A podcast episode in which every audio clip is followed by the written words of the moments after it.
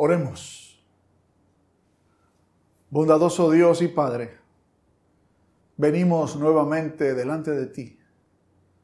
Una vez leída tu palabra, una vez acercados a tu presencia como congregación, cantando y pidiéndote que nos muestres a Cristo. Ahora queremos ver tu rostro mientras escudriñamos tu palabra. En Cristo Jesús lo pedimos. Que así sea. Amén y amén. Se dice que podemos engañar a algunos todo el tiempo o que podemos engañar a todos por algún tiempo. Pero lo que no es posible es que podamos engañar a todos todo el tiempo. Interesante. Los seres humanos, como consecuencia de nuestra caída, experimentamos el ser engañados y el engañar. Desde hecho, desde muy temprano en la Sagrada Escritura, nuestros primeros padres intentaron engañar a Dios. El resultado fue claro y contundente. Dios no puede ser engañado o Dios no puede ser burlado.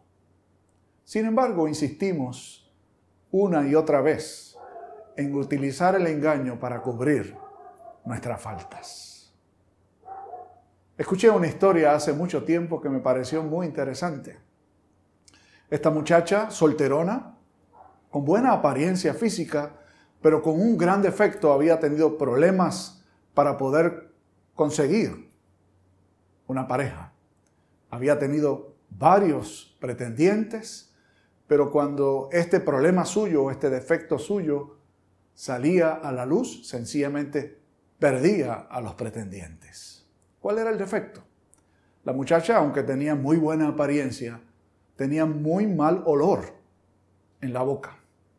Así que ella dijo, bueno, el próximo novio que encuentre, yo voy a hacer todo lo posible, porque no nos acerquemos, sino hasta la noche de la luna de miel. Así que consiguió un muchacho que se enamoró de ella y le notificó cuál era su acuerdo o las condiciones bajo las cuales iban a mantener la relación. Así que le explicó, mira, yo te quiero mucho, yo sé que tú también me quieres mucho, pero te voy a pedir un favor. Que no nos acerquemos mucho ni nos besemos hasta la noche de la boda. Ese día yo te voy a explicar. El muchacho accedió, movido seguramente por el amor que tenía por aquella muchacha, que de hecho era muy atractiva y una buena mujer. Cuando se estaban preparando para la noche de la luna de miel, él pensó y dijo, yo también tengo algo que confesarle a mi novia. Y el problema que él tenía era que de sus pies emanaba un olor extremadamente malo. Sus zapatos, sus medias, todo tenía mal olor. Se lo tengo que confesar. Así que llegaron a la habitación del hotel y cuando están listos para encontrarse, él le dice, yo tengo que confesarte algo. Y se le acerca y ella entonces le contesta, yo también tengo que hacerte una confesión. Cuando el joven sintió el mal olor que venía de la boca de la muchacha, le dijo, no me digas, te comiste mis zapatos. Evidentemente el problema era serio. Ambos trataron de engañar al otro. Los resultados fueron evidentes. Así posiblemente, quizás no en ese grado, pero hemos tenido la experiencia de vivir el engaño, sea que seamos receptores del mismo o que de alguna forma u otra hayamos tratado de engañar a los demás. Insisto, es posible engañar a todos por algún tiempo y es posible engañar a algunos todo el tiempo. Pero no es posible engañar a todos todo el tiempo. Y peor aún, no es posible engañar a Dios, ni siquiera por un momento. La historia de los patriarcas, la que hemos venido siguiendo durante varias semanas, nos trae justamente la experiencia del engaño acompañando a cada uno de los patriarcas. Tomemos en primer lugar a Abraham y su esposa Sara. Según la historia bíblica nos narra, procuraron engañar a Abimelech. Finalmente se descubrió el engaño. Por la gracia de Dios, no tuvo mayores consecuencias. Su hijo Isaac y su esposa Rebeca engañaron también a Abimelech. Por la gracia de Dios, tampoco tuvo consecuencias desastrosas. Entonces, Isaac y su mujer Rebeca tienen a sus únicos dos hijos, dos gemelos. Esaú, que nace primero, y Jacob, que nace segundo. Por derecho, la primogenitura, que es decir, la bendición de ser el primero con los beneficios que ello conllevaba, le correspondía a Esaú. Y aquí vemos al tercer personaje de los patriarcas, Abraham, Isaac y ahora Jacob, que engaña a su hermano y luego a su padre. ¿De qué manera? Engaña a su hermano Esaú comprándole su primogenitura, es decir, los derechos de ser el primero en la casa. Luego, con una trama junto con su madre, engañan a su anciano padre Isaac, quien le bendice cuando Jacob se hace pasar por su hermano Esaú, y entonces no solo le ha comprado la primogenitura, sino que ha obtenido, le ha robado con engaño la bendición al primogénito? La respuesta no se hizo esperar. Cuando Esaú se entera de lo que ha sucedido, trama matar a su hermano Jacob. Entonces, la madre de Jacob, que lo prefería, de hecho, le dijo, debes irte de aquí, y lo envió a la casa de su hermano Labán, en Arán para que estuviera allí algún tiempo, en lo que, según ella, debía ser un tiempo prudente para que su hermano se olvidara de lo que hubiera sucedido o de lo que había sucedido y lo perdonara. De hecho, Jacob no solo consiguió el consejo de su madre con esta orden de ir a la casa de Labán, su hermano, sino que incluso su padre Isaac le da su bendición. Entonces Jacob, el tercero en la línea de los patriarcas, sale huyendo para encontrar esposa y para tener descendencia así como Dios le había prometido a su padre y a su abuelo Abraham. La historia que se narra en el capítulo 29 del libro de Génesis, del cual leímos la segunda parte, es extremadamente interesante. Jacob llega a territorios cerca de Arán y allí se encuentra con un pozo. Alrededor de ese pozo habían pastores con tres rebaños. Se les acerca para presentársele, recuerden que él estaba buscando a su tío Labán. Y pregunta, ¿conocen ustedes a Labán? Y ellos responden, sí, lo conocemos. ¿Está bien? Él pregunta y ellos responden, sí, está bien. Y les pregunta, de hecho, por qué están allí y teniendo un pozo no lo utilizan para que eh, les dieran de beber a las ovejas. Aquel pozo, por acuerdo de los que vivían en aquel lugar, de todos los pastores, tenía una enorme piedra sobre él y esperaban a que llegaran todos los rebaños. Entonces removían la pesada piedra y le daban a beber a las ovejas. Abraham, perdón, Jacob, conversando con los pastores, se entera de que la hija o una de las dos hijas de Labán, que era pastora, venía con las ovejas también para estar cerca del pozo esperando el momento en que se le podía dar agua a todas las ovejas. Jacob quedó enamorado de aquella muchacha y quiso demostrar la fuerza que tenía. De hecho, evidentemente debía ser un hombre muy robusto, porque él solo removió la piedra del pozo y dio de beber a las ovejas de aquella mujer.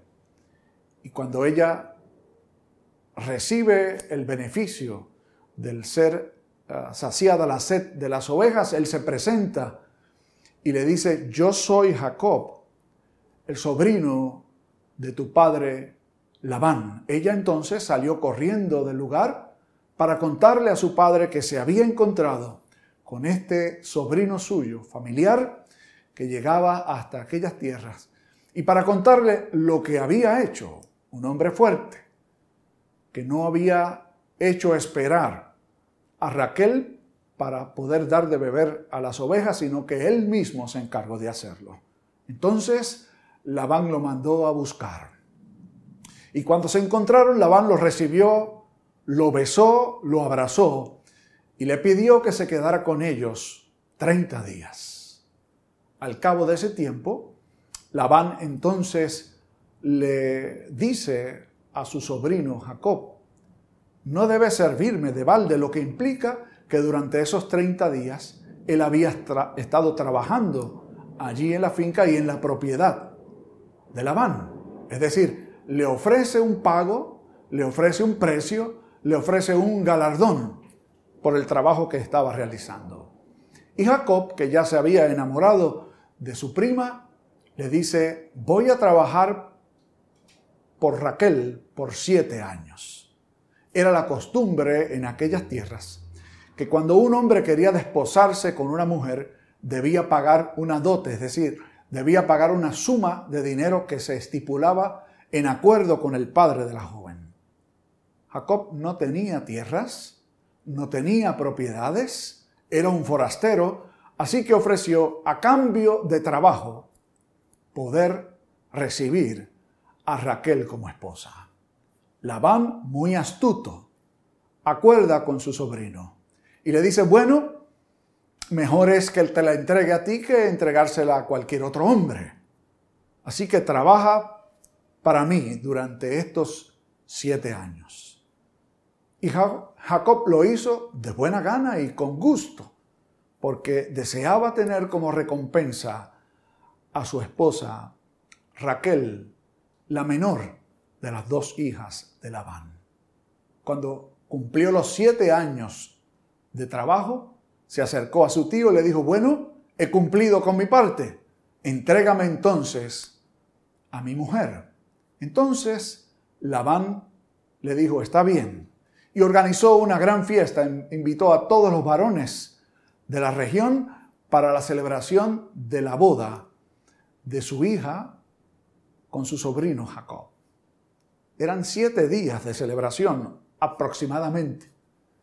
Y seguramente lo que hizo Labán fue que aprovechó la ocasión luego de siete días de fiesta y le entregó en la noche con velo, que era la forma en que se casaban las muchachas, se, les ponía un velo, no se podía descubrir sus facciones y la entregó. Y Jacob se allegó no a Raquel, sino a su hermana mayor, Lea, que dice el texto, era de ojos delicados en comparación con su hermana Raquel, que era bonita y de buen aspecto físico. Era más o menos una forma de decir, era la más feita de la casa. Y Labán le entrega a la mayor, que era la menos atractiva. Jacob se allegó a ella y cuando en la mañana descubrió que se había acostado no con Raquel, sino con Lea, fue a donde su suegro. Y con mucho enojo le dijo, ¿por qué me has hecho esto? ¿Por qué me has engañado? Yo trabajé siete años por Raquel y tú me has dado a Lea. Trabajé siete años por la menor y tú me has dado a la mayor. Entonces Labán le dijo, lo que sucede es que la costumbre en estas tierras es que nunca se casa la menor primero que la mayor. Así que yo tenía que cumplir con esa costumbre. Muy hábil, muy listo. El hombre engañó a Jacob entregándole a Lea y le dijo, pero podemos hacer un acuerdo. Cumple con tu responsabilidad como esposo durante siete días con Lea. Una vez lo hagas, te entrego entonces a la menor, a Raquel, a cambio de que me sirvas por siete años más. Tenía que pagar otra dote. Así que se comprometió a hacerlo. Y finalmente, Jacob se casó con las dos hermanas. Qué interesante esta historia. Decíamos al principio que los seres humanos podemos engañarnos por algún tiempo y podemos engañar a algunos, pero Dios nunca puede ser burlado. Ciertamente Jacob había sido escogido por Dios para ser uno de los padres del pueblo israelita pero eso no lo eximía de las consecuencias por sus malas acciones. Él había engañado a su hermano, él había engañado a su padre, él había llegado a aquella tierra y utilizó su fuerza para conquistar a Raquel. Y todo eso tendría sus consecuencias. Por eso, Dios le estaba dando una tremenda lección a Jacob. Todo lo que siembres, lo vas a cosechar. No pienses que si obras mal, pase el tiempo y yo lo olvide. O como escribió Pablo en su carta a los Gálatas, Dios no puede ser burlado, porque todo lo que el hombre sembrare, eso también segará. En esta historia hay varios elementos que nos parecen muy, pero que muy interesantes. El primero de ellos tiene que ver con qué es lo que Dios había prometido a los patriarcas y qué es lo que los patriarcas, en este caso Jacob, decide tener como recompensa. Cuando Dios llamó a Abraham, cuando Dios llamó a Isaac, y cuando Dios llamó a Jacob, les dijo, yo seré su galardón, yo seré su Dios, yo estaré con ustedes. En esencia, lo que el Señor les prometió a los patriarcas y que de hecho nos promete a nosotros también. ¿Cuál es el mejor galardón que se puede tener en una relación de fe con Dios? El galardón es Dios sencillamente. Todo lo demás, como Jesús enseñara más tarde, Él lo trae por añadidura. Sin embargo, en esta historia vemos como Labán trae el elemento del pago, del salario.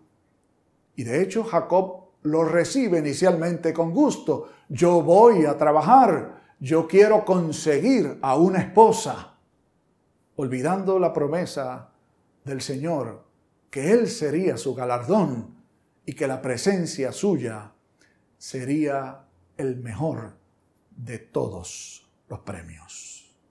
Además de eso, vemos otro elemento muy interesante.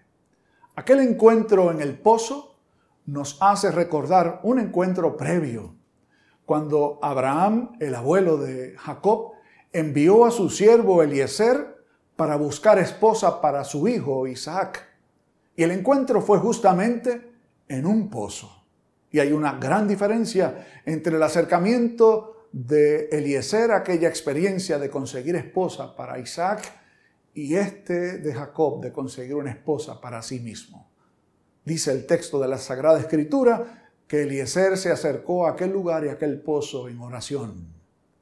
Jacob se acercó a aquel pozo con sus propias fuerzas, con sus propias ideas, con sus pretensiones. Y las consecuencias no se hacen esperar.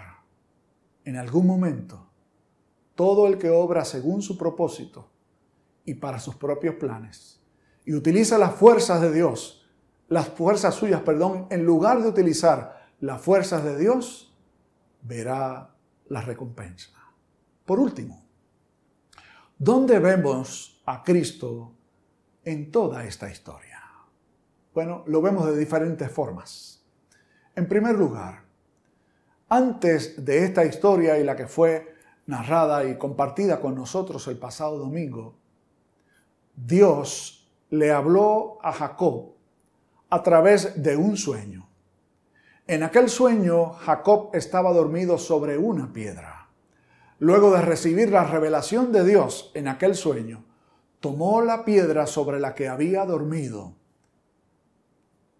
y dejó caer aceite sobre ella y la alzó en señal de que había reconocido que Dios estaba allí con él.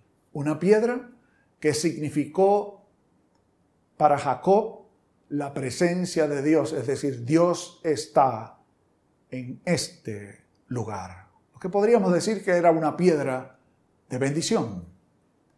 Aquí, en esta historia, hay una piedra. Y aunque la piedra tiene su significado del que vamos a hablar enseguida, fue removida con las fuerzas del hombre. La piedra, en este caso, de bendición que es Cristo, es la piedra del sueño de Jacob. En segundo lugar, Jacob remueve la piedra para que de allí se pudiera tomar agua para dar de beber a las ovejas.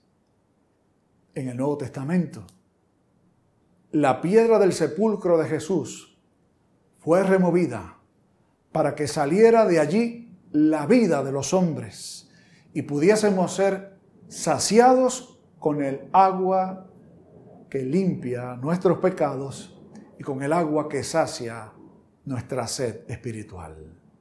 Y en tercer lugar, Cristo está presente en esta historia de un trabajo en pago por una esposa. Cristo es el esposo que con su muerte pagó para adquirir a la iglesia que es la esposa del Cordero. Dios no puede ser burlado. En toda esta historia que narramos, el nombre de Dios no aparece en ningún lugar. De hecho, algunos teólogos liberales llegan a concluir que esta es una historia en donde Dios está ausente y creemos que no hay nada más lejos de la verdad. No hay lugar en el que Dios no esté. No hay experiencia en la vida de los hijos de Dios en las que Él no tenga el control absoluto. Dios hizo que todo, absolutamente todo lo que sucediera en esta historia sirviera al propósito suyo de que este patriarca aprendiera a descansar en el Señor y en su providencia y aprendiera a hacer lo correcto, porque Dios tiene en sus manos la vida de sus siervos. Hoy te invito a que hagas tú lo mismo. Frente a la tentación de utilizar tus propias fuerzas, tus planes, tu intelecto para conseguir tus propósitos. Revisa bien cuál es el propósito de Dios, qué es lo que Dios te ha ofrecido y qué es lo que Dios quiere para tu vida. Si descansar en su soberana voluntad y confiar en que Él sabe lo que es mejor utilizar nuestras fuerzas y el engaño para nuestros fines. Quiera Dios que podamos hacer lo primero. Y si hiciéramos lo segundo, que aprendamos a través de lecciones que producen dolor. Roguemos al Señor. Bondadoso Dios y Padre, gracias te damos. Hoy nos vuelves a recordar que no hay forma en que podamos escapar de tu mirada. Tú conoces nuestro andar y nuestro reposo. Tú sabes lo que hemos hecho y lo que hemos dejado de hacer.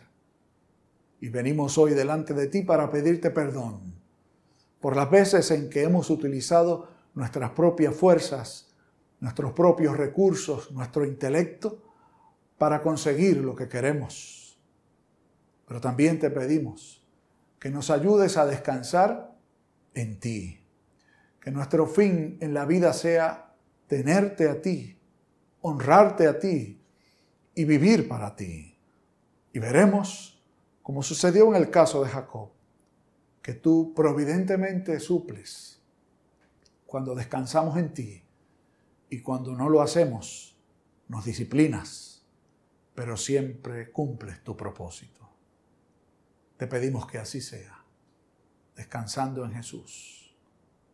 Amén y amén.